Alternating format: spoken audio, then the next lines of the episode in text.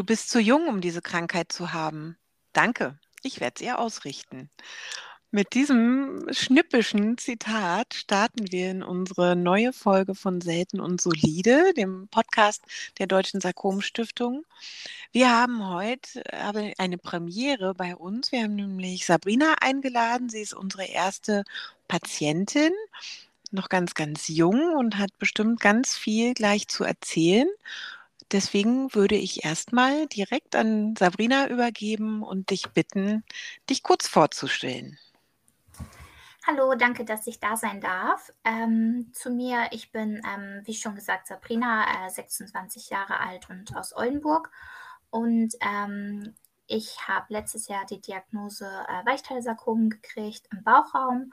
Und das war tatsächlich erst äh, inoperabel. Ähm, dann habe ich Therapie erhalten, also ähm, eine Bestrahlung vorweg, bis der kleiner wurde und wurde dann erfolgreich operiert.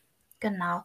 Ähm, ich bin tatsächlich auch äh, selbst Fachkrankenschwester für Onkologie und ähm, habe jetzt mittlerweile auch privat ähm, eine Online-Beratungsstunde ähm, in einer Videokonferenz bzw. eine Videosprechstunde gegründet, die auch manche Kliniken schon nutzen und das läuft auch sehr gut an.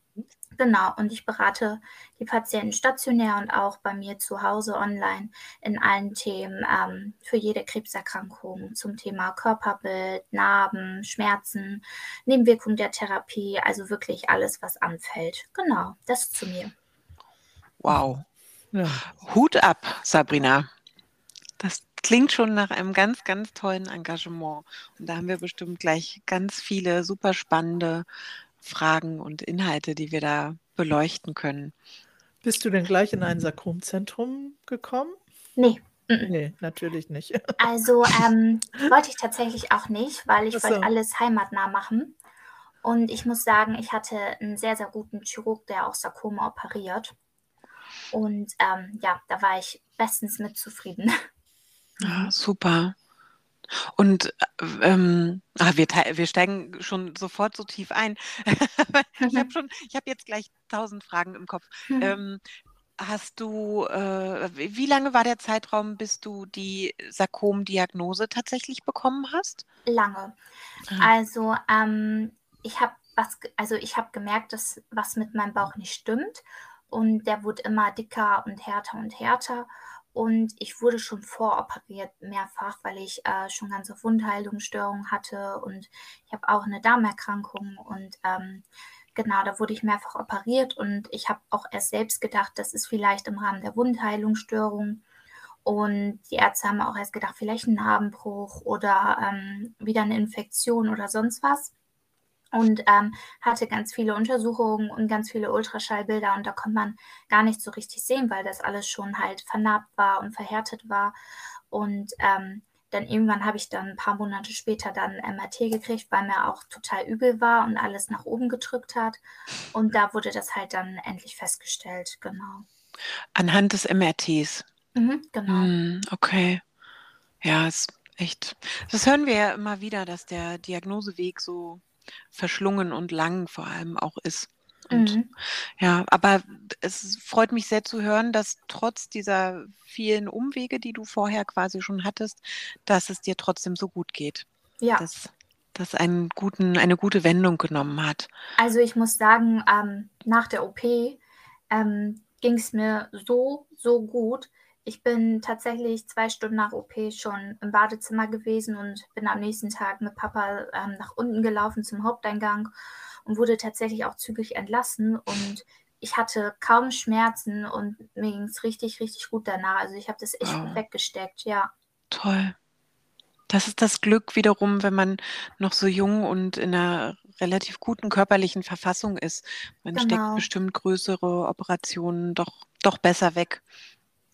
Ja, äh, in dem Zusammenhang äh, die, der Titel unseres Podcasts, Sabrina, selten und solide.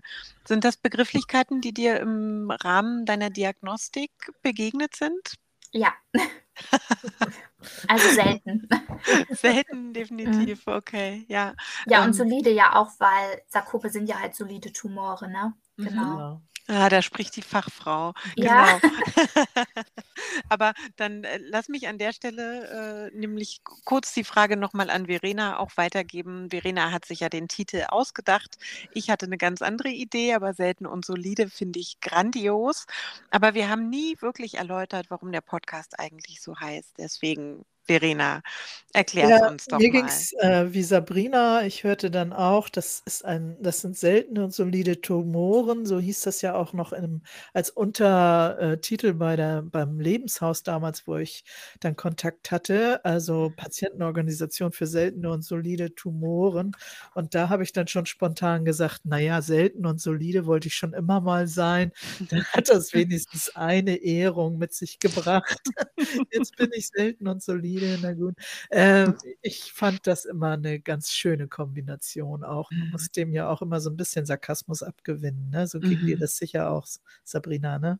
Genau, also, also was heißt witzig, aber ähm, in meiner Fachweiterbildung ähm, hatten wir so ein Buch ähm, mit diesen ganzen Tumoren und ähm, Karzinomen, die wir dann alle lernen mussten. Und dann hinten war ein Kapitel seltene Tumore. Und da kam erst das Sarkom dran. Ja. Hm. Ja.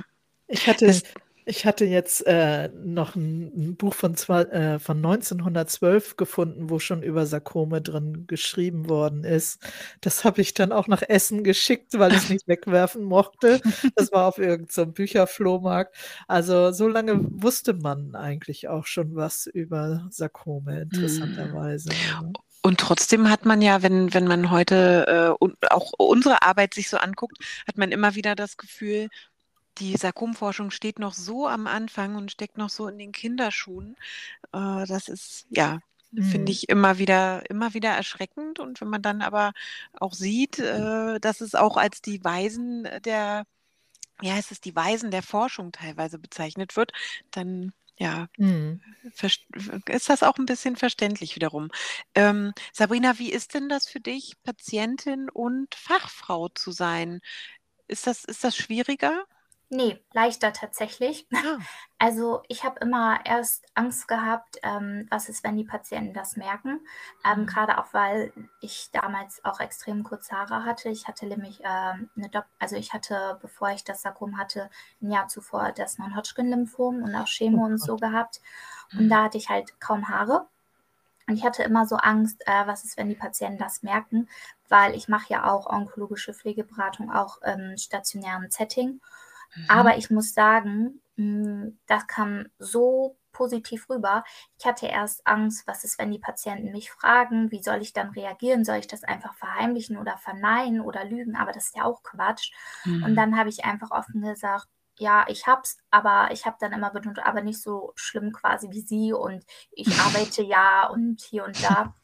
Und ich muss sagen, die Patienten haben mir immer total die positive Rückmeldung gegeben, dass die gesagt haben, das kommt viel authentischer und glaubwürdiger rüber, wenn das eine erzählt, die selbst betroffen ist, als Mhm. einfach, was heißt nur Krankenschwester, aber eine Krankenschwester, die einfach sagt, ja, die und die Nebenwirkung von der Therapie und da kann man das und das und das machen.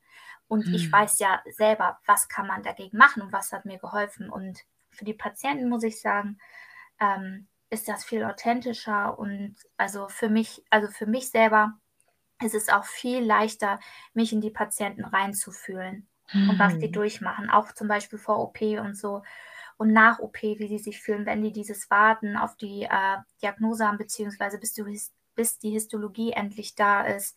Ähm, das macht ja schon was mit einem, ne? Mhm. Auf jeden Fall. Aber umgekehrt in deiner Situation als Patientin, wie, wie war das da? Du Auch hast ja ganz besser. viel Wissen und, und ganz viel Vernetzung und Mhm. Erfahrung, aber ähm, ja, ist das, ist das nicht, also ich stelle es mir schwieriger vor, wenn man dann zum Beispiel einen Befund bekommt und sofort eben, die, weil man alle Begriffe versteht, sofort auch das Kopfkino natürlich anspringt. Ähm, ist das, ist Mm, das trotzdem einfacher? Für mich war es tatsächlich einfacher. Also ich bin sowieso ein Mensch, der alles sehr faktisch sieht und ähm, wenn es um mich selber geht, nicht so direkt emotional handelt. Ähm, auch wenn es tatsächlich, also manchmal muss man einfach weinen, das ist einfach so, habe ich auch. Mhm.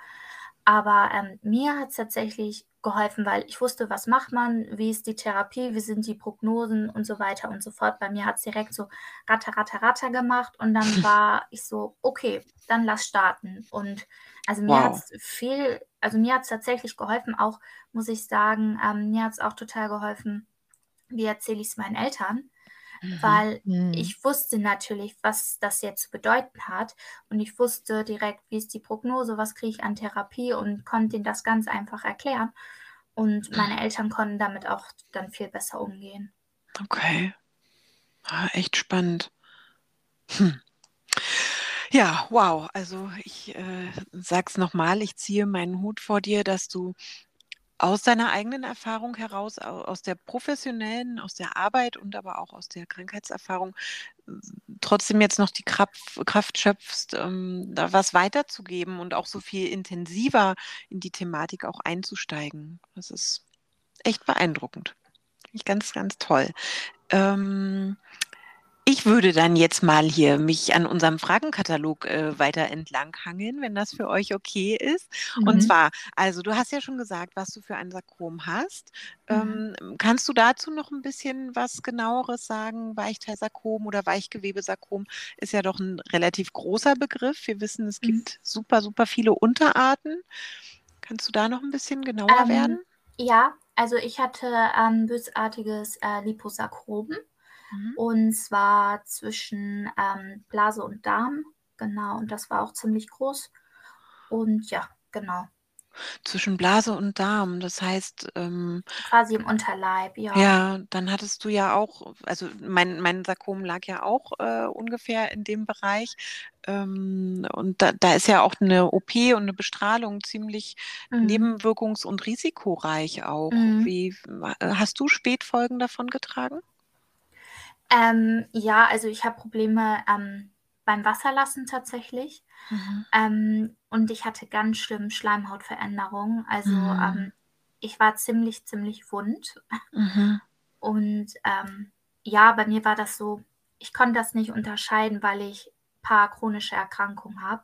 Mhm. Ähm, deswegen war das so mein Schutz zu sagen, das kann auch von den chronischen Erkrankungen kommen. Hm. Was bei mir tatsächlich war, ähm, durch meine Erstdiagnose, ähm, da kriegt man ja eine Immuntherapie, da habe ich tatsächlich Autoimmunstörungen entwickelt ähm, als Spätfolgen. Das ist natürlich für mich jetzt sehr ärgerlich, mhm. weil ich habe gedacht, ich bin jetzt gesund und dann kriege ich direkt die nächsten Diagnosen. Das war für mich blöd. Mhm. Aber von der Sarkombestrahlung habe ich tatsächlich nur ganz schlimme Schleimhäute gekriegt. Toi, toi, toi. Mhm. Also, okay. Wow. Ja, also es ist wirklich gut zu hören, ähm, dass auch mal was so positiv dann trotzdem verlaufen ist, obwohl es eben so ein sensibler Bereich ist ähm, und du da anscheinend mit einem blauen Auge davongekommen bist, wenn ja, du das so also, in Relation zu deinen anderen ähm, Erkrankungen setzt. Ja, also ähm, mir hat es auch geholfen, ich habe eine ähm, Weiterbildung zur Aromatherapie bzw. Aromatherapeutin gemacht und ich habe ganz viel mit ätherischen Ölen gearbeitet, mhm. auch im Intimbereich. Und äh, das hat mir echt gut geholfen. Okay. Ja.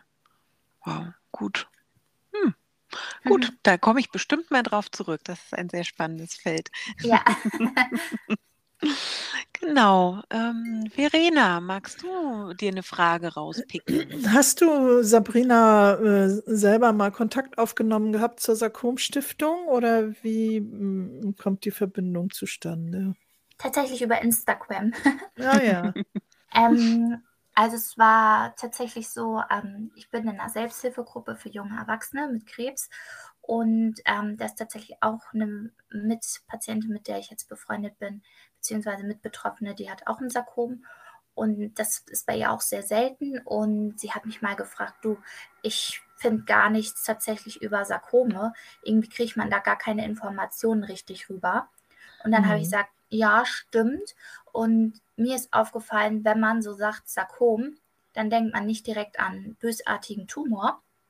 Ähm, viele sind gar nicht so richtig aufgeklärt oder unterschätzen mhm. das. Mhm. Ähm, und ja, dann tatsächlich über Instagram, weil Social Media wird ja am häufigsten genutzt von jungen Menschen. Aber wird denn Und, gar nicht ähm, gegoogelt? Doch, ne? Gegoogelt wird auch bei jungen Menschen, oder? ja, gegoogelt auch, aber ähm, tatsächlich habe ich euch gefunden über Instagram. Ah ja. Mhm. Ja. Genau. Und ich habe euch mal verlinkt. Super. Genau, und dann sind wir ja tatsächlich über den Follow Friday ähm, näher in Kontakt getreten. Das Genau. war auch äh, ganz, ganz schön. Da haben wir auch eine, eine ganze Menge Rückmeldungen bekommen. Und äh, ja, das, das war noch ganz am Anfang äh, unserer Social-Media-Karriere, würde ich jetzt mal sagen. Da waren wir auch noch ganz neu in dem, in dem ganzen Feld. Aber auch da haben wir ja viel dazugelernt und ich bin echt glücklich, weil wir ähm, ganz oft jetzt hören, dass so wie du eben auch gefragt hast, Verena, ähm, dass heutzutage wirklich weniger gegoogelt wird. Es wird ganz Mhm. viel über die Hashtags gegangen Mhm. ähm, und da eben sich äh, Austausch gesucht. Und ja, finde ich wirklich Mhm. gut, dass wir diesen Weg auch gehen mit der Sarkom-Stiftung, weil da man, glaube ich, an die jungen Leute gerade viel, viel besser rankommt. Mhm. Ja, genau. Ähm, Sabrina, wenn du ein bisschen zurückdenkst an den Anfang deiner, deiner ähm, Erkrankungszeit und nochmal zwei, drei Schritte weiter zurückgehst, hättest du einen Rat an dein früheres Ich, an dein Vorsarkom-Ich? Mm. Nein, tatsächlich nicht. ähm, ich, also für mich war das sowieso eine verrückte Zeit, weil ähm, ich weiß nicht, es klingt zwar total bescheuert, aber ich war tatsächlich erleichtert, wo ich die Diagnose gekriegt habe, weil ich dachte so, puh, endlich haben sie herausgefunden, was ich habe und mir kann Mhm. geholfen werden und es nimmt mich jemand ernst. Ähm, Mhm. weil ich erlebe es so häufig, dass gesagt wird, wie ich auch schon im Zitat, wie das äh, zustande kam, du bist so jung, du kannst gar nichts haben und das ist so gruselig und so Quatsch, aber man wird so oft auch abgewiesen und das finde ich so erschreckend heutzutage. Mhm. Hm. Ja, das stimmt. Und das, das bekommen wir auch tatsächlich ganz viel zurückgemeldet, gerade von den jungen Patienten, dass sie sich nicht ernst genommen gefühlt haben, einerseits, und andererseits eben diese Odyssee der langen Diagnostik hinter sich hatten. Und wenn man dann bedenkt, wie viel kostbare Behandlungszeit da auch verloren gegangen ist, das Mhm. ist schon wirklich, wirklich sehr, sehr traurig. Aber ich kann auch dieses Gefühl nachempfinden, dass du sagst, ähm, du warst so erleichtert, als dann die Diagnose klar war. Das kann ich mir super gut vorstellen. Wir, wir hören das ja häufig, dass ähm, äh, gesagt wird, ja, ich hatte da ewig eine Schwellung, aber keiner hat sich drum gekümmert. Das wurde immer äh, belächelt und, und abgewunken. Und dann, ja, irgendwann war halt klar, dass es doch was. Ich habe mir das nicht eingebildet. Das, Mhm. das macht ja auch was mit einem. Man immer nur hört, nee, da ist Mhm. nix. Hab dich nicht so. Ja, vor allen Dingen, ich muss auch sagen, wenn man das ständig hört, dann verliert man auch irgendwann den Glaube so an sich selbst, weil man so Mhm. denkt, so, denke ich mir das jetzt aus oder, ne? Also Mhm. da kommen dann doch Zweifel dann auf, weil man denkt ja, oder man verlässt sich auch auf seine Ärzte, ne? Also Mhm. das ist das ja, man ist denen ja quasi, klingt zwar jetzt gemein, aber man ist denen ja ausgeliefert. Ja. Mhm. Ja, absolut. Und hat Vertrauen, ne? Und denkt, Ja. Mensch, wenn die das sagen, dann, dann ist da ja was dran, aber was ist mit dem, was ich selbst empfinde? Da ist ja auch was dran. Also das ist, das ist eine ganz schwierige Situation, ja. Ich hoffe, das hören jetzt keine Ärzte. Also wir hoffen schon, dass der Podcast auch von Ärzten gehört wird, weil ähm, genau das ist ja auch eins der großen Themen, dass die Patienten mit ihren Anliegen auch ernst genommen werden Ja. müssen. Ich bin auch kürzlich in der Situation gewesen und ich, ich, ich wäre auch vollkommen äh, einverstanden, wenn der betreffende Arzt den Podcast hört. Ähm, ich kam in die Sprechstunde rein, ein neuer Arzt, und der sagte, äh, fra- fragte mich, wie es mir geht, und ich habe gesagt, ich bin super aufgeregt. Für mich ist es ein ganz wichtiger Termin. Mir geht es auch nicht so gut damit. Ähm, ich habe echt Bammel. Und dann guckte der mich an und sagte, ja, worüber machen Sie sich denn Sorgen? Sie sind doch stabil, jetzt schon seit Oh. Jahren quasi. Oh. Und nur weil Sie jetzt eine Tablettenchemo anfangen, das ist doch nichts. Dramatisches heutzutage. ja, und dann sitze ich auch als Patientin da und fühle mich überhaupt nicht ernst genommen. Und es mag sein, dass aus seiner Sicht meine Situation stabil und undramatisch ist. Aber für mich als Betroffene ist sie sehr wohl dramatisch, weil eine Chemotherapie ist eine Chemotherapie und meine, meine Gefühle, mein, mein, mein Abgeschlagensein, Blasenprobleme und so weiter und so fort, das sind alles Kleinigkeiten im Vergleich zu anderen Verläufen, das ist mir bewusst. Aber es Mhm. beeinträchtigt meinen Alltag und ich will Ja. damit ernst genommen werden. Ja. Also Ja. ich muss sagen, Gott sei Dank, ich habe einen sehr, sehr guten Hausarzt. Also ähm, da heule ich sogar manchmal und Oh, ähm, ja. dann sagt er, ach, nimm deine Maske ab, du darfst ruhig weinen und brauchst du was, brauchst du was zur Beruhigung? Ja, Mm, der Och, ist Mensch. so toll und dann bin ich auch echt dankbar, dass ich äh, den gefunden habe. Mm, Das ist echt wichtig. Ach ja. Es, da Ja, ist äh, Sabrina- noch viel zu tun in der Arzt-Patienten-Kommunikation. Mhm. Du bist ja schon ganz aktiv, Sabrina. ähm, Was ähm, unser aller gemeinsame äh, Aktivitäten bringen sollen in Bezug auf unsere seltene Erkrankung. Ähm, du musst es leider wiederholen, die erste Frage kam nicht so raus. Oh, oh, oh. Ähm, ja, du bist ja ziemlich aktiv und äh, hast ja bestimmt damit auch irgendwelche Wünsche verbunden, was du gerne ändern möchtest äh, für die Patientinnen und Patienten in der Versorgung, in der Wahrnehmung der Erkrankung oder so. Also was, was ist, was treibt dich an? Ähm, einmal, dass die Patienten ähm, in so ein Loch fallen, wenn sie tatsächlich aus dem Krankenhaus entlassen werden. Also mir fehlt tatsächlich ähm, die nachstationäre Betreuung. Hm. Ähm, die meisten Fragen kommen tatsächlich erst zu Hause und die meisten Ängste, die meisten Sorgen und die meisten Probleme tatsächlich. Mhm. Ähm, und was mir total fehlt, ist Aufklärung. Also mir fehlt komplett die Aufklärung zum Thema Krebs und auch zur Prävention. Ähm, was mache ich, wenn ich einen Knoten habe? Was mache ich, wenn ich veränd- eine Veränderung habe? Und dass man sich auch traut, darüber zu sprechen. Und ich finde, diese Aufklärung gehört eigentlich schon in die Kindheit mit rein, in die Schulen. Hm. Ähm, wenn ich Mhm. überlege, in meiner Schulzeit wurde das nicht einmal angesprochen. Ähm, und ich finde, für Laien, ähm, die nicht damit beruflich zu tun haben, ist das sehr befremdlich, dieser Begriff. Und ich finde auch, wenn man ähm, den Begriff Krebs hört, denkt man auch direkt, das ist leider so an Tod, Sterben und ich werde es nicht schaffen. Und die Mhm. Leute quälen sich und haben diesen haarlosen, kotzenden, onkologischen Patienten vor sich. Hm. Und das ist ja auch eigentlich Quatsch. Und ich finde einfach, dass die Aufklärung und vor allen Dingen auch die Prävention, da muss noch echt nachgeschraubt werden. Hm. Mhm. Und siehst du da auch konkrete Ansätze tatsächlich auf die Sarkome bezogen? Mhm. Also ich finde eigentlich, das gehört, wie gesagt, schon mit in die Schulen rein, in Sportvereine rein, in Vereine rein und auch in die ähm, niedergelassenen Praxen, so wie Frauenarzt, Urologe und Hausarzt. Mhm. Mhm. Hm. Ja, da triffst du natürlich bei uns absolut den Nerv. Das ist ja eine, eine der Thematiken, an, an der wir auch aktuell eben dran sind, gerade zum Beispiel eben bei den gynäkologischen Sarkomen, dass wir da auch die Gynäkologen mehr mit ins Boot holen müssen, damit Mhm. bestimmte frühe Symptomatiken auch erkannt werden. Aber es ist halt einfach super, super schwierig, weil es gibt ja nicht die Sarkomsymptome oder die Sarkomvorsorge.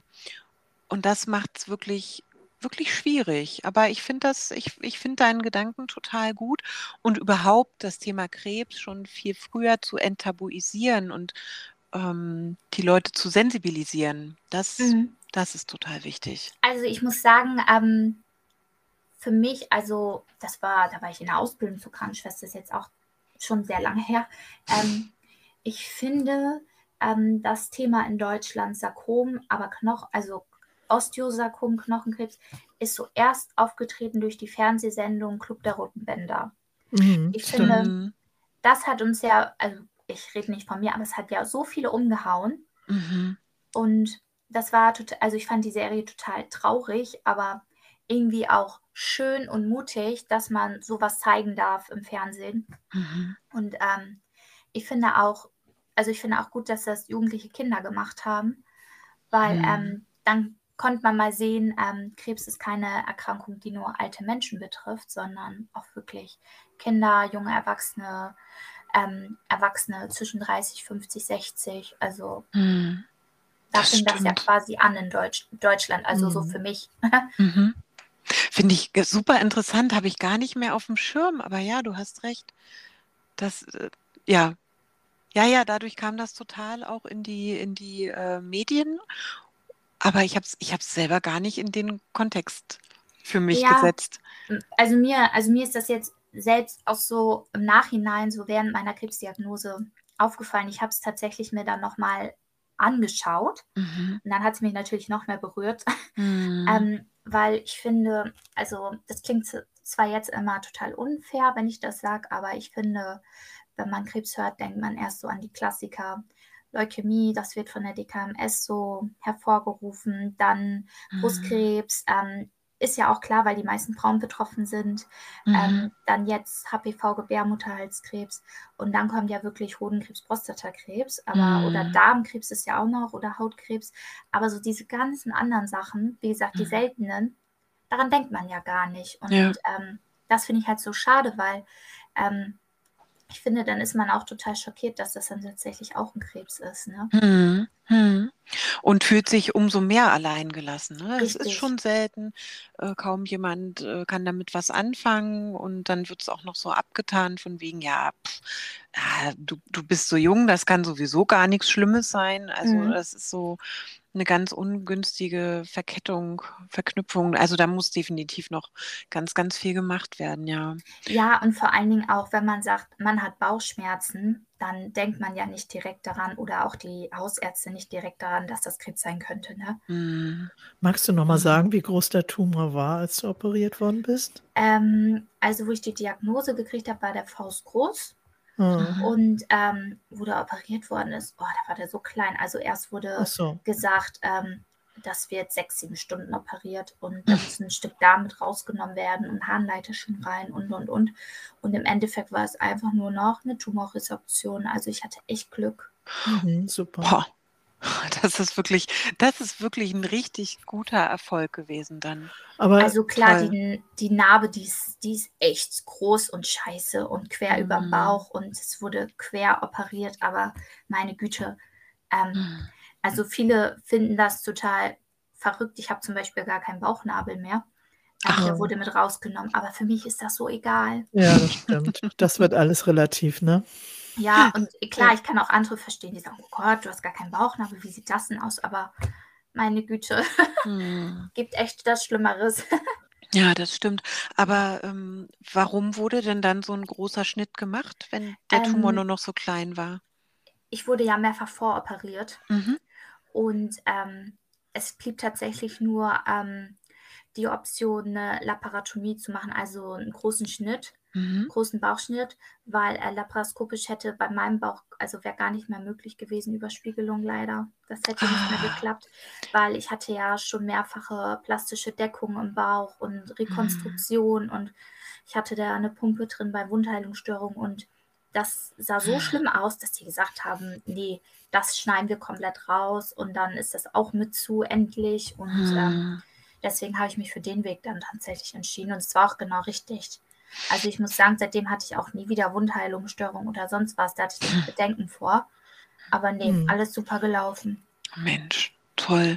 Und sag mal, wie, wie schaffst du es dann, ähm, wieder mit beiden Beinen im Arbeitsleben zu stehen, wenn du ja schon mehrere Krankheiten hinter dir hast, große Operationen und du bist ja noch so jung? Also, Mhm.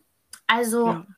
ich weiß nicht, ob das, naja, mh, sagen wir mal so, ich habe nie wirklich einen Ausfall gehabt während der ganzen Diagnosen und OP-Zeit. Das Höchste, was ich ähm, am Stück gefehlt habe, war zwei Wochen, mal vier Wochen nach OP war ich vier Wochen weg, weil ich auch Ui. Urlaub hatte. Aber ich habe das immer gebraucht und das war auch genau richtig so, weil ich habe Mhm. so gedacht, ich will einen normalen Alltag und wenn ich jetzt die ganze Zeit zu Hause bin, dann gehe ich erst recht kaputt und das wollte ich nicht, vor allem ich lebe alleine. Meine Mhm. Eltern wohnen 60 Minuten von mir entfernt. Das geht zwar noch, Hm. aber ähm, ich habe gesagt, nein, ich brauche die Ablenkung und klingt zwar total bescheuert, aber ich habe immer gedacht, ich möchte mich lieber mit anderen Schicksalen beschäftigen, Mhm. anstatt mit meinem. Ja, es ist ja schon eine Kunst, da nicht verrückt zu werden, wenn ich so höre, was du alles schon vorher ähm, auch erlitten hast. Also Mhm. das ist Ja, ja, also tatsächlich, nee, ich wurde eigentlich nie verrückt. Also ich habe immer so gedacht, ich muss schnell wieder auf die Beine kommen. ja, Mann. Power. Also jetzt bin ich, jetzt bin ich ja auch krankgeschrieben und ähm, ich weiß nicht, ähm, wann ich wieder zur Arbeit gehen darf, weil die machen jetzt noch ganz viel Diagnostik und so. Und ähm, ich habe tatsächlich am Wochenende ganz bitterlich geweint, weil mir so die Mhm. Arbeit fehlt. Und ich nur so, so lange bin ich noch nie ausgefallen Oh und die Gott. brauchen mich und ich vermisse meine Arbeitskollegen und dann habe ich Mhm. erstmal in die Gruppe geschrieben, ich vermisse euch alle so. Oh.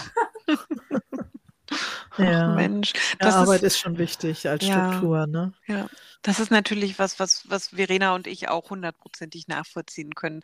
Nicht, nicht umsonst äh, sitzen wir hier gemeinsam in dieser Aufnahme. Ähm, uns ist das ja auch wichtig, äh, was weiterzugeben und andere dadurch zu unterstützen. Aber trotzdem denke ich, du, also du, du hast doch bestimmt auch gewisse Einschränkungen oder hast mit Müdigkeit zu kämpfen oder so. Mhm. Äh, Aber du hast trotzdem jeden Tag die Kraft, dich wieder auch der Thematik Onkologie zu widmen. Ja, doch. Also, ähm, ja, also ich habe auch Einschränkungen wie dieses Fatigue-Syndrom, ähm, Mhm. Kribbeln in Händen und Füßen Mhm. oder dass ich morgens so denke, so, also man merkt das ja, wenn man aufsteht und einfach einen schlechten Tag hat. Das Mhm. hatte ich vorher nicht, ähm, dass man so aufwacht und einem schwindelig oder einem sausen die Ohren oder also irgendwas ist immer. Hm. ähm, aber ja, also mir macht, also die Arbeit gibt mir so viel und macht mir so viel Spaß. Mhm. Ähm, und tatsächlich ist das so auf meiner Station, das ist wie meine Ersatzfamilie quasi. Ach, schön. Und ähm, nee, ich brauche das einfach. Wo Okay. arbeitest du?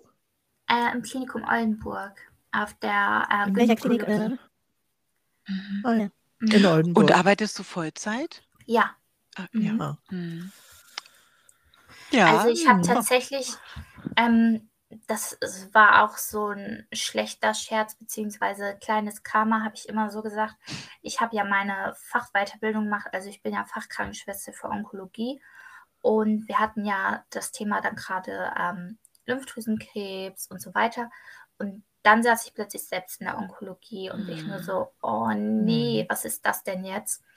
Und dann reden wir über Port, ich kriege einen Port, wir reden über Haarausfall, meine Haare gehen aus und ich nur so, Oh je. Also die Hausarbeit mache ich jetzt nicht. Ich zeige einfach meine Haare. Aber ja, das war natürlich dann ein bisschen, bisschen fies. Mhm, Auf Vor jeden allen Fall. Dann hatte ich auch Praxiseinsätze ähm, in der reinen Onkologie, wo die Chemo kriegen. Und dann musste ich da mit meinen zwei bis drei Millimeter kurzen Haaren hin und ich nur so, ach nee. Mhm. Das ist schon eine sehr spezielle Situation. Aber du hast doch bestimmt auch irgendwie einen Sozialdienst oder irgendwas. Also hast du die volle Rückendeckung deiner, deiner Vorgesetzten auch, wenn du Ja. jetzt merkst, ah, heute ist irgendwie ein schlechter Tag, kannst du dich dann mehr rausnehmen als andere oder willst du gar keine Sonderbehandlung? Mm, nee, also ich will keine Sonderbehandlung.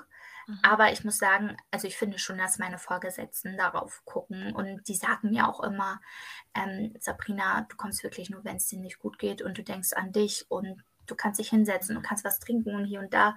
Und die wissen das auch alle im Team. Mhm. Ähm, aber ja, ähm, eigentlich will ich keine Sonderbehandlung. Mhm. Okay. Und würdest du auch immer wieder so offen damit umgehen? Ja, also Mhm. ähm, ich finde, das hat mir nicht geschadet, im Gegenteil. Mhm. Ähm, das kam so gut an, dass ich so ehrlich war. Und ich muss sagen, ähm, die haben mich so unterstützt und auch wo ich die äh, Diagnose gekriegt habe, das war ja noch während der Fachweiterbildung und ich nur so, oh nein, nachher muss ich abbrechen oder muss irgendwas wiederholen oder man hat ja doch schon Ängste, ne? Weil Mhm. da war ich schon über die Hälfte quasi der Fachweiterbildung gegen zwei Jahre und dann abzubrechen, das war natürlich dann bitter. Und da hat auch Ja. meine Lehrerin damals gesagt, beziehungsweise meine Kursleiterin, nein, wir schaffen das und das kriegen wir alles hin. Und ähm, ja, wir hatten die Praxiseinsätze auch so strukturiert, dass ich dann immer auf meine Praxisstunden kam und ich muss sagen, ähm, total crazy, aber ähm, ich habe weniger gefehlt wie andere. Und ähm, ich hatte zum Beispiel kein Corona. Ich bin so die Einzige bei uns im Umkreis, die davon verschont geblieben ist. Und ich muss sagen, alle, die Corona hatten oder sogar mehrfach Corona hatten oder in Quarantäne waren, die hatten am Ende Angst, die Fachweiterbildung zu schaffen, mhm. wegen den hm. Fehlzeiten. Und ich, die dann Krebs gekriegt hat, ich habe so alle Stunden absolviert. das ist echt verrückt. Also ja, ganz toll, wie du das meisterst. Finde ich sehr beeindruckend. Ja. Und trotzdem sagst du ja, lässt du auch die schlechten Momente zu. Das ist mhm. natürlich auch ganz, ganz wichtig, da eben auch, auch die, die negativen Emotionen zuzulassen, die kommen zwangsläufig bei so einer Diagnose ja mit ins Spiel. Mhm. Vor allen Dingen, ich finde auch, also bei mir ist es so, ich habe ähm, seitdem sehr große Ängste auch entwickelt, die ich vorher nicht hatte. Mhm. Ähm, zum Beispiel bei mir war das eine Zeit lang ganz schlimm vom Einschlafen. Ich hatte Angst einzuschlafen und ich habe gedacht, oh nee, hoffentlich wachst du wieder auf. Ne? Mhm. Also solche Gedanken hatte ich eher, ne? weil ich mhm. auch alleine wohne. Und ähm, ich habe tatsächlich jetzt ähm, letzten Sommer die Diagnose äh, Diabetes mit Insulin gekriegt. Und oh da hatte je, ich am Anfang, das auch noch. Ja, und dann hatte ich am Anfang so Angst, weil ich alleine wohne. und ich habe mhm. gedacht, hätte ich äh, das vor meiner Diagnose gehabt, äh, wäre ich da ganz anders mit umgegangen. Mhm. Aber so habe ich so gedacht, oh nee, und ich jetzt allein und wenn ich mir jetzt zu viel oder zu wenig spritze, was ist dann? Und kriegt das überhaupt jemand mit? Mhm. Hm. Uiuiui, das ist eine ganz schön lange Liste, die du da hast, aber ja, du gehst so positiv damit um, das ist bestimmt ja, trägt bestimmt auch dazu bei, dass du das so gut, so gut tragen kannst. Und vor allem ähm, würde ich da jetzt gerne nochmal dann zurückgehen zu deinen Patienten, mit denen du arbeitest.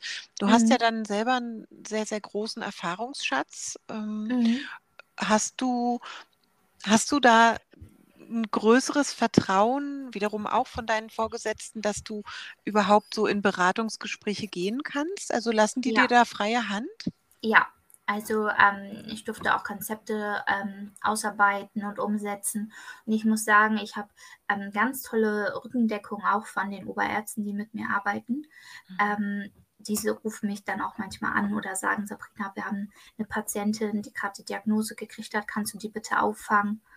Oder ja ähm, die hat besonders Angst vor OP, kannst du dann nochmal hingehen? Und ähm, ich muss sagen, ich bin einmal in, in der Woche freigestellt für die onkologischen Patienten, für mhm. Gespräche, für Angehörigengespräche, für Beratungen. Und ich rufe tatsächlich meine Patienten auch noch zu Hause an, wenn die schon entlassen sind. Oh. Ich verabrede mich immer mit denen und frage, hey, wie geht's Ihnen? Brauchen Sie noch was? Kann man Ihnen noch was Gutes tun? Kamen noch Fragen auf? Und das kommt schon sehr, sehr gut an. Und vor allen Dingen, weil die auch wissen, also ich bin eine Schnittstelle quasi zwischen Sozialdienst, Psychoonkologie und Ärzte und Sanitätshaus. Und ähm, doch, das läuft echt gut. Und die Patienten vertrauen mir da auch und auch die Ärzte und ja. Das wäre ja auch nochmal was, was wir strukturell nochmal festhalten müssen, dass im Grunde so eine Nachtbetreuung auch aus dem Krankenhaus heraus ähm, äh, eigentlich was ist, was den Menschen und der, den Patientinnen und Patienten doch sehr helfen würde. Ne? Also ja. ich war auch wie ausgekippt zu Hause und keiner, an den ich irgendwie mich mit meinen Fragen richten konnte. Also, mhm. mhm. also ich muss sagen, ähm, die Patienten sind auch total dankbar. Also ich habe eine Visitenkarte, wo meine Telefonnummer draufsteht, wo die anrufen können. Und alleine das den Patienten in die Hand zu geben, das ist so mhm. viel wert, weil die wissen dann, okay, ich muss mich vielleicht gar nicht melden, mhm. aber was ist, wenn tatsächlich mal was ist? Ne? Dann ja. habe ich was, woran ich mich ähm, langhandeln kann, beziehungsweise wo ich mich melden kann. Mhm. Ähm, und ich glaube, das hilft dem Patienten auch ganz Auf viel. Auf jeden ja. Fall. Ja. Ja, und eben, wenn, wenn man auch das Gefühl hat, da sitzt einem jemand gegenüber, der wirklich genau weiß, wovon man redet, der nimmt dich ernst, der mhm. ist auch durch diese Phase gegangen, durch die du selbst gerade gehst und so. Also das ist wirklich was ganz, ganz Besonderes. Und da triffst du bei mir auch einen Nerv, weil ähm, ich bin ja eigentlich Integrationserzieherin und ich finde, ähm, wir haben so viele Menschen mit Krebserfahrung, die aber nicht mehr den Weg zurück ins Arbeitsleben geschafft haben, weil es keinen passenden Arbeitsplatz für sie gibt. Mhm. E, e mhm. Entweder was ihre Leistungsfähigkeit angeht oder eben die ähm, die Strukturen geben das einfach nicht her, aber du bist so ein Paradebeispiel dafür, dass das ja was ganz Wertvolles ist, diese Mhm. Erfahrung gemacht zu haben. Also wertvoll klingt total paradox in dem Zusammenhang, aber ähm, du hast ja ganz, ganz viel zu geben. Du Mhm. ganz viele Kompetenzen, ganz viel zusätzliche Erfahrungen, die jemand, der jetzt nur die Ausbildung gemacht hat, in Anführungszeichen nur, der hat das nicht. Du hast einen ganz anderen Blick auf die Dinge und das Mhm. ist, das ist unschätzbar wertvoll. Und ich finde, wir sollten den vielen, vielen Menschen mit Krebserfahrungen oder überhaupt chronischen Erkrankungen wirklich viel mehr die Türen öffnen und die Möglichkeiten auf dem Arbeitsmarkt einfach überdenken Mhm. und flexiblere Modelle schaffen. Richtig. Ja. Ja. Ja. Ähm, ja, Sabrina, aus deiner vielen Erfahrung heraus, hast du eine Botschaft für andere Sarkom-Betroffene oder deren Angehörige? Mhm. Das ist echt das ist ein geme eine sehr gemeine Ja. Frage, ne? weil sie so, Ja, so groß ist. ja, ich, also das sind ja eigentlich die Prinzipien, die ich schon gesagt habe, was mich Mhm. daran beschäftigt, dass das so selten ist, dass man gar nicht so diese Aufklärung und so weiter hat. Ähm, also ich weiß, ich bin ja, ich bin ja auch nicht in ein Zentrum oder so gegangen. Mhm. Ähm, ja, ich weiß das jetzt gerade so spontan gar nicht, was ich anderen so raten würde. Mhm. Nee, ist ja okay. Hätte ja sein können. Ähm, aber dann lass uns doch nochmal ganz konkret gucken. Wenn du sagst, du beschäftigst dich zum Beispiel mit der Narbenthematik, äh, Mhm. Behandlung von Narben, ähm, hast du da irgendwas, was du, was du gerne weitergibst? Weil, also ich zum Beispiel, an meine Narben ist kaum jemand rangegangen, da hat sich kaum jemand drum gekümmert und ich habe sehr, sehr große Narben auch. Und ich weiß heute, dass ich sowas wie äh, Narbentherapie hätte bekommen Mhm. können. Das wusste ich gar nicht. Ja. Also ich habe das tatsächlich ähm, gekriegt, ähm, Narbentherapie ähm, nach der OP. Ich habe, ähm, also stand tatsächlich auch im Entlassungsbrief genau drin, was ich machen soll. Mhm. Ähm, und habe das tatsächlich auch in der operativen Nachsorge, ähm, wurde da auch nochmal ähm, das genauer erklärt. Und ähm, das war für mich als Krankenschwester auch nochmal. Also ähm, ich finde eine Narbenmassage super, die man selber Mhm. durchführen kann. Ähm, Dass Okay. man die Narbe in gewissen Techniken massiert. Das kann man auch in der Physiotherapie machen, kriegt man verordnet tatsächlich wenn man Mhm. es anspricht. Und es gibt ähm, so Narben-Silikongel, was man nach Abheilung einmassieren kann und tatsächlich auch Silikonfolien. Und wenn man die da draufklebt, also die muss man ein paar Wochen da drauf ähm, lassen, die kann man ähm, auskochen tatsächlich ähm, und alle paar Tage wechseln. Und das macht, dass die Narbe ähm, geschmeidig wird und nicht so, manche Mhm. Narben stehen ja so ab und kommen ja so wulstig raus. Mhm. Und das verhindert das tatsächlich. Ähm, Mhm. ich habe an meinem Port eine ganz wulstige Narbe und habe da auch die Folie draufgeklebt und ein paar Wochen drauf. Und seitdem ist die viel glatter und ebener. Mhm. Ach, Und sehr ähm, spannend. genau, und im Sommer halt schön Sonnencreme, immer schön mit Sonnencreme einschmieren. Das, also, da, also das ist mir besonders wichtig, auch während der Chemo halt oder Bestrahlung. Mhm. Ähm, und die Haut halt äh, abkleiden, also jetzt nicht im Bikini draußen hinlegen äh, während der Therapie oder frisch nach OP. Ähm, genau, und sonst halt erstmal körperliche Schonung, das ist auch ganz wichtig. Nicht schwer Mhm. heben, nicht schwer tragen. Mhm.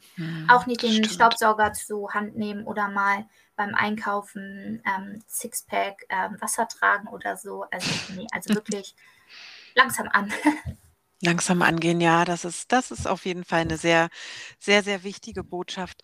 Ähm, du hast ja gesagt, du, du bist bei Instagram auch aktiv Mhm. und, und äh, produzierst ja da auch so ein bisschen Inhalte zu der Thematik. Magst du dazu noch mal was sagen, wo man Genau. dich finden kann und Mhm. ja. Genau, also ähm, genau, also in Instagram ist das noch ein bisschen klein. Ich habe das eher ähm, im Internet, also ich habe eine Homepage ähm, www.krebsnahund.de und in Instagram kann man mich kontaktieren, da heiße ich einfach Krebsnah und. Ähm, genau, und ich teile Thematiken, aber ich mache da auch, beziehungsweise kann man den Kontakt zu mir herstellen, beziehungsweise sich für eine Online-Videosprechstunde bei mir anmelden ähm, zu allen Themen oder wenn ich einfach nur zuhören soll, für Angehörige und für Betroffene selbst. Mhm. Und ähm, ich berate da wirklich zu sämtlichen Thematiken, Körperbildveränderung, ähm, Sexualität zum Beispiel, ähm, Narben, Schmerzen, Nebenwirkungen der Therapien oder auch sozialrechtliche Sachen wie ich zum Beispiel, was muss ich machen, wenn ich in die Reha möchte, was muss ich machen, wenn ich einen Schwerbehindertenausweis möchte mhm. und so weiter. Aber okay. auch ähm, für Patienten, die zum Beispiel ein Stoma haben oder eine Trachealkanüle oder eine Magensonde, ähm, um die, wenn man jung ist, wie kann ich die am besten selbst versorgen, dass ich dann eine Anleitung oder so gebe. Genau. Cool. Wow. Und ähm, rechnest du das über die Krankenkasse ab oder mhm. wie, wie machst du das? Ist tatsächlich noch alles ehrenamtlich, was ich nebenbei mache. Du meine oh. Güte. Uiuiuiui, das, das, das beeindruckt mich jetzt umso mehr, weil das, das ist ja ein sehr, sehr umfassendes Angebot, was du da schon hast. Mhm. Und auch alles super wichtige Themen. Also da drücke ich dir ganz fest die Daumen, wenn du das denn möchtest, dass du das irgendwann ähm, zertifizieren lassen kannst und mhm. das auch abrechnen kannst. Weil ja, das ist ja noch neben Vollzeit, ne? Ja, also mhm. mittlerweile ähm, arbeiten auch schon andere Kliniken damit, die verteilen das an ihre Patienten und ich natürlich ah. auch an meine. Und ich habe das schon ähm, in mehrfachen Kliniken jetzt auch vorgestellt und die wollen auch alle dann mit mir kooperieren. Mhm. Ähm, und ich hoffe ja, dass irgendwann einer sagt, komm, ich unterstütze dich und auch finanziell. mhm, mhm. Ja, ja, das toi toi toi, das wünsche ich dir auch. Aber ja. zurzeit ist es auch nicht schlimm, dass es nicht so ist, weil ich mache es ja mit Freude und ich weiß, ich tue damit was Gutes und den Patienten tut es gut, dass sie eine Ansprechpartnerin haben. Mhm. Ähm, ja, nee, mhm. also es ist nicht schlimm. Okay, okay. Ja, Mensch, äh, Sabrina, ähm, wir hatten ja jetzt das Thema mit, den, mit dem gynäkologischen Bereich auch und äh, da greife ich jetzt mal ein klitzekleines Stückchen vor. Wir haben ja da auch schon Kontakt gehabt ähm, zu unserer Arbeitsgruppe Gynäkologische Sarkome. Wir wollen das Thema ja ein bisschen mehr beleuchten, weil das einfach nochmal sehr spezielle Herausforderungen ähm, mit sich bringt und ich hoffe, dass wir in dem Kontext mehr von dir sehen und hören werden mhm. äh, bei, bei der Deutschen Sarkom-Stiftung. Ich hoffe, da, da werden wir uns dann bald mal ransetzen und äh, da was entwickeln. Und ähm, da werden wir hier im Podcast euch dann auf jeden Fall alle auf dem Laufenden halten. Und genau, mit diesem klitzekleinen Ausblick würde ich die Folge für heute mal abschließen wollen. Ähm, außer ihr habt noch selber ein abschließendes Wort zu sagen. Ich bin ganz erschlagen von dem, was Sabrina alles äh, ja, durchgemacht hat, für sich äh, reflektiert hat und umgemünzt hat in Aktivität und mhm. Kraft. Also da bin ich ganz beeindruckt. Ich glaube ja. nicht, dass ich das mit 26 geschafft hätte. Mhm. Tja. Sabrina, dieses Lob musst du jetzt mal annehmen. Ja, ja also heute ist sowieso ein guter Tag. Heute werde ich ganz viel gelobt. Sehr schön. Ähm, genau. auch so Sachen, die ich vorher noch nicht gehört habe. ähm, genau, ich hatte Gut. nämlich vor unserem Meeting noch ein anderes Meeting mit einem Chefarzt, wo ich ähm, was vorstellen durfte, beziehungsweise mein Konzept. Und er meinte zu mir, ich kann mich gut verkaufen. Und ich nur so, ach, das habe ich noch nie gehört. Aber der hat mich auch so gelobt. Ich so, ach, das ging gerade runter wie Öl. Das hört man so selten. Hm, aber das ist so wichtig, weil gerade auch jetzt du machst es ja jetzt gerade noch ehrenamtlich in Ergänzung mhm. zu deiner äh, Vollzeitarbeit und das ist ganz wichtig, dass das auch gesehen und wertgeschätzt wird, auch wenn es vielleicht noch nicht finanziell wertgeschätzt wird. Es ist eine sehr, sehr wertvolle Arbeit, die du da leistest. Und mhm. ja. Ich freue mich, also mich freut das am meisten, dass ähm, viele sagen, wir wollen das äh, nutzen und wir geben den Kontakt weiter. Mhm. Und wenn die Patienten mich kontaktieren, also das ist ähm, für mich gerade so das Schönste, weil ich so denke, so, oh schön, ich sehe es, wie es immer mehr und mehr wird. Mhm. Da war mein Gedanke ja gar nicht so verkehrt und ähm, dass es auch angenommen wird. Und das äh, finde ich gerade viel schöner tatsächlich, mhm. ja. Ja, Ja, schön, kann ich, kann ich nachvollziehen. Ja, dann hoffe ich, dass du zukünftig trotzdem, ähm, so wie angedacht, ein klitzekleines bisschen Zeit für uns noch hast Ja, und bin das ist gespannt. angedacht. Sehr schön. Ja, bin gespannt, was wir daraus entwickeln können, weil du echt auch gerade in der äh, Thematik mit der Gynäkologie in Verknüpfung mit der Onkologie wirklich super Expertise hast. Also Mhm. bin ich, bin ich sehr gespannt, was daraus wird. Ja, Ja, vor allen Dingen, ich finde das auch so wichtig, weil gynäkologische Sarkome ist ja doch dann wieder sehr selten, wie mhm. Sarkome auch schon, aber dann gerade im Gyn-Bereich. Mhm. Und ähm, wenn ich überlege, wir haben das auch, wenn nur alle paar Monate. Und ähm, ich habe bisher noch gar nicht so extrem viele Patienten mit ähm, gynäkologischen Sarkomen kennengelernt. Und Mhm. wir sind schon ja ein großes Zentrum, haben viele OPs. Und das schließt ja wieder darauf hin, dass das so selten ist. Ne? Mhm, mhm, genau.